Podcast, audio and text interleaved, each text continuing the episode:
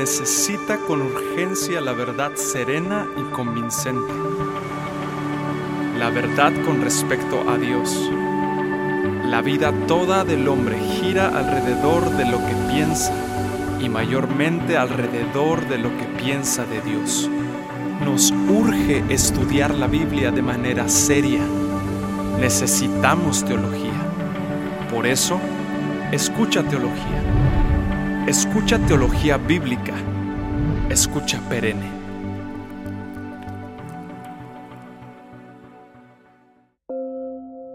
¿Es nuestra fe una fe ciega? Hebreos capítulo 11, versículo 1 dice, Es pues la fe la certeza de lo que se espera, la convicción de lo que no se ve. ¿Qué significa tener fe? Para entender el cristianismo, debemos entender que significa creer o tener fe. La fe se suele considerar como lo opuesto a la razón o a la percepción sensorial, es decir, las cosas que podemos gustar, ver, tocar, oler y oír. En otras palabras, se suele poner a la fe en oposición a otras formas de aprender cosas. Muchas personas creen que la fe es contraria a la razón o a la percepción sensorial. De manera que para tener verdadera fe uno debe operar sin la razón, pues esto no es lo que enseña la Biblia. Más bien encontramos que la Biblia es el fundamento del conocimiento, incluyendo tanto la razón como la percepción sensorial. La fe se apoya en este fundamento, pero también nos lleva más allá de sus límites. Esto puede sonar extraño porque muchos separan la fe como una forma de conocimiento totalmente aparte. Pero, ¿cómo se puede recibir algún conocimiento de Dios si nuestra mente no puede comprenderlo? Uno de los credos cristianos más antiguos se encuentra en la Biblia. Era muy sencillo. Era la afirmación, Jesús es el Señor. Es posible pronunciar estas palabras sin entenderlas, Alguien puede repetir esta oración sin entender qué significa el concepto de Señor, qué implica el verbo es y a qué se refiere el nombre Jesús. Pero si uno pronuncia las palabras sin entenderlas, no está afirmando realmente lo que las palabras significan. Uno no está haciendo una verdadera profesión de fe. Por lo tanto, para creer en el Evangelio, para tener fe en Jesús, primero se debe de tener al menos algún grado de comprensión del mensaje del Evangelio en la mente. El cristianismo es una fe o religión que tiene un libro que tiene enseñanza y doctrina que está diseñada para que la entendamos. No tiene sentido tener algún tipo de documento escrito si entendemos la fe como algo que alude la razón. Los documentos escritos tienen el propósito de convencer a las personas, urgen a las personas a usar su razón para considerar el mensaje de tales documentos. Por lo tanto, según la Biblia, la fe no es una fe ciega. Uno no entra con los ojos cerrados. Por otra parte, la razón pura no llevará a nadie a creer en el Evangelio tampoco la sola percepción sensorial. La fe implica cosas que no podemos ver, oír o tocar. Nadie ha visto a Dios jamás. No podemos ver el cielo, pero podemos ver la obra de Dios en la creación. El cristianismo es lo que se le denomina una religión revelada. Los cristianos creen en un Dios que se revela a sí mismo a través de la naturaleza, pero también creemos en un Dios que ha hablado. Cuando hablamos de la fe como la convicción de lo que no se ve, estamos hablando de creerle a Dios y creer lo que Él nos ha revelado en la Biblia. No es una fe irracional. La creencia cristiana se basa en sucesos que realmente acontecieron, sucesos que se pueden verificar por medios científicos. Por lo tanto, Cuando recitamos un credo, cuando decimos creo, estamos afirmando nuestra conformidad con las declaraciones del cristianismo y la Biblia. Esta no es una fe ciega, sino una fe vital y real. Es importante subrayar la centralidad de la fe en el cristianismo. Fue en torno a este asunto que ocurrió la Reforma Protestante en el siglo XVI. Martín Lutero y otros argumentaban que es por fe y solo por fe que somos justificados o hechos justos delante de Dios. Esto plantea algunas interrogantes. ¿Qué tipo de fe justifica? El libro de Santiago dice que la fe sin obras está muerta. No puede salvar a nadie. Como dijo Lutero, el tipo de fe que redime es una fe viva, de manera que debemos de tener una fe viva para que sea una fe salvadora. Pero, ¿qué implica este tipo de fe? Los líderes de la Reforma enseñaron que hay al menos tres elementos distinguibles en la fe bíblica. El primero es el contenido de lo que creemos. No basta con creer lo que uno quiera con tal de que uno lo crea sinceramente.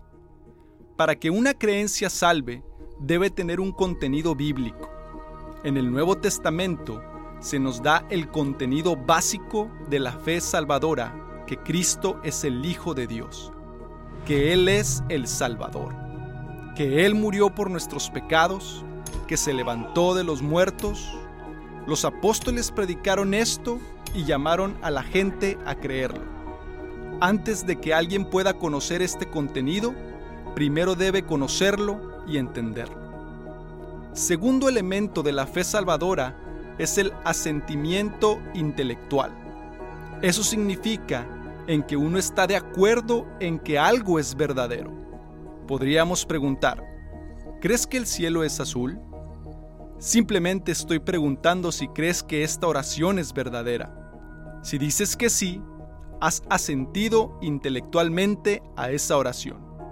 Asimismo, los primeros cristianos preguntaban, ¿crees que Jesús es el Hijo de Dios?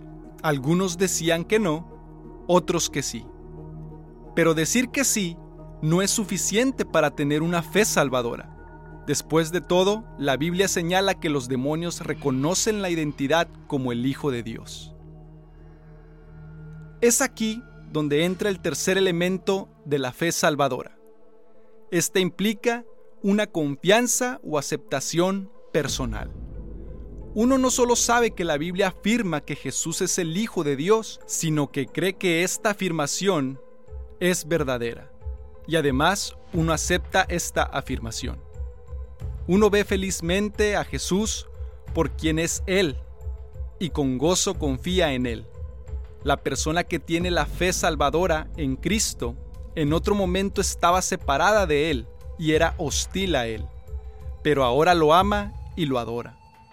Cuando alguien dice creo, significa que acepta con su corazón y su voluntad la victoria y el triunfo de Cristo. Eso es una declaración de fe. No solo recitamos un credo porque pensamos que es verdadero.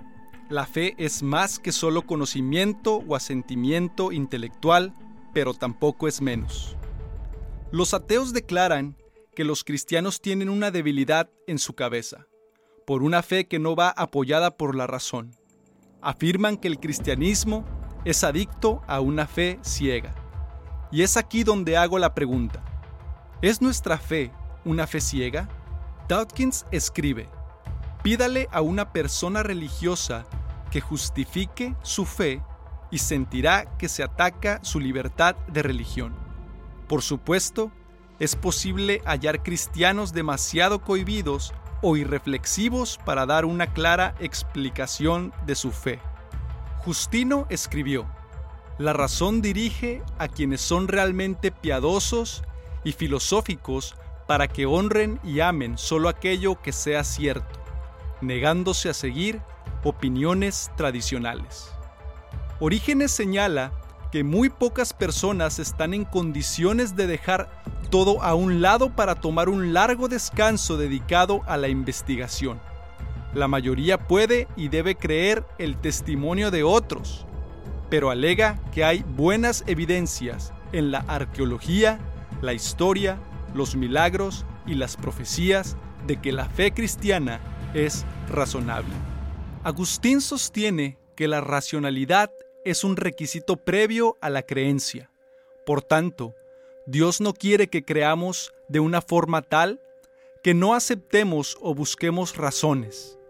Gran parte de lo que sabemos, añade, se basa en hechos que son visibles para los sentidos, pero se engañan en gran medida quienes piensan que creemos en Cristo sin prueba alguna con respecto a Él. Tomás de Aquino dice que el cristianismo es incierto, no porque las evidencias sean pobres, sino porque el intelecto humano es débil. Johannes Kepler añade que la religión solo puede ser racional, puesto que Dios es supremamente racional y el ser humano también es racional al haber sido creado a imagen y semejanza de Dios. La fe no es ciega, la fe nos ayuda a ver más lejos. ¿Por qué la hostilidad hacia la religión? Huston Smith dice, la universidad moderna no es agnóstica con respecto a la religión, sino activamente hostil en su contra. Esta animosidad la ubica dentro de la intención de controlar los conocimientos, la competencia con la iglesia en cuanto a influencias y el positivismo. La idea de que solo los datos comprobados por la ciencia son los que tienen valor. Aquellos que han llegado a un nivel alto de conocimiento o cúpula del conocimiento se sienten superiores a los demás y con la autoridad de desacreditar la fe, de ir en contra de aquello que no entienden y jamás se darán el tiempo para entender, sino que lucharán contra todo por intentar ridiculizar la fe que millones de personas en el mundo han experimentado y les ha transformado sus vidas.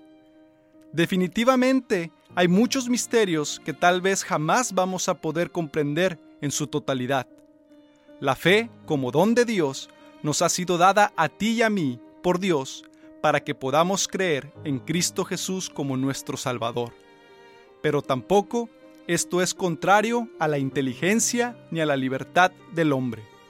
Creemos en un Dios porque hay evidencias suficientes para hacerlo, y Dios las ha dejado a la humanidad para que puedan ver que hay un Dios. Aquellos que no quieren ver la luz es por su necedad y porque han sido cegados por el pecado. Uno de los ateos más reconocidos, Stephen Hawking, dijo, La religión es un cuento de hadas para las personas con miedo a la oscuridad. Y en respuesta a esto, el apologista cristiano y doctor en matemáticas de la Universidad de Oxford, John Lennox, contestó, El ateísmo es un cuento de hadas para las personas con miedo a la luz. Hasta la próxima. Todo teólogo es un amator dei, un enamorado de Dios. Y no tiene vergüenza de confesarlo, sino que realiza todo su quehacer teológico desde ese pozo profundo de amor. Mientras más profundo vayamos en la palabra de Dios, más alto nos elevaremos y adoraremos a Dios. El estudio teológico debe generar en la persona una actitud de sumisión al Señor tal que su conocimiento se vea corroborado por su testimonio. El propósito último de estudiar teología es simplemente el de producir una actitud cada vez menos centrada en el yo y más hacia la persona de Cristo.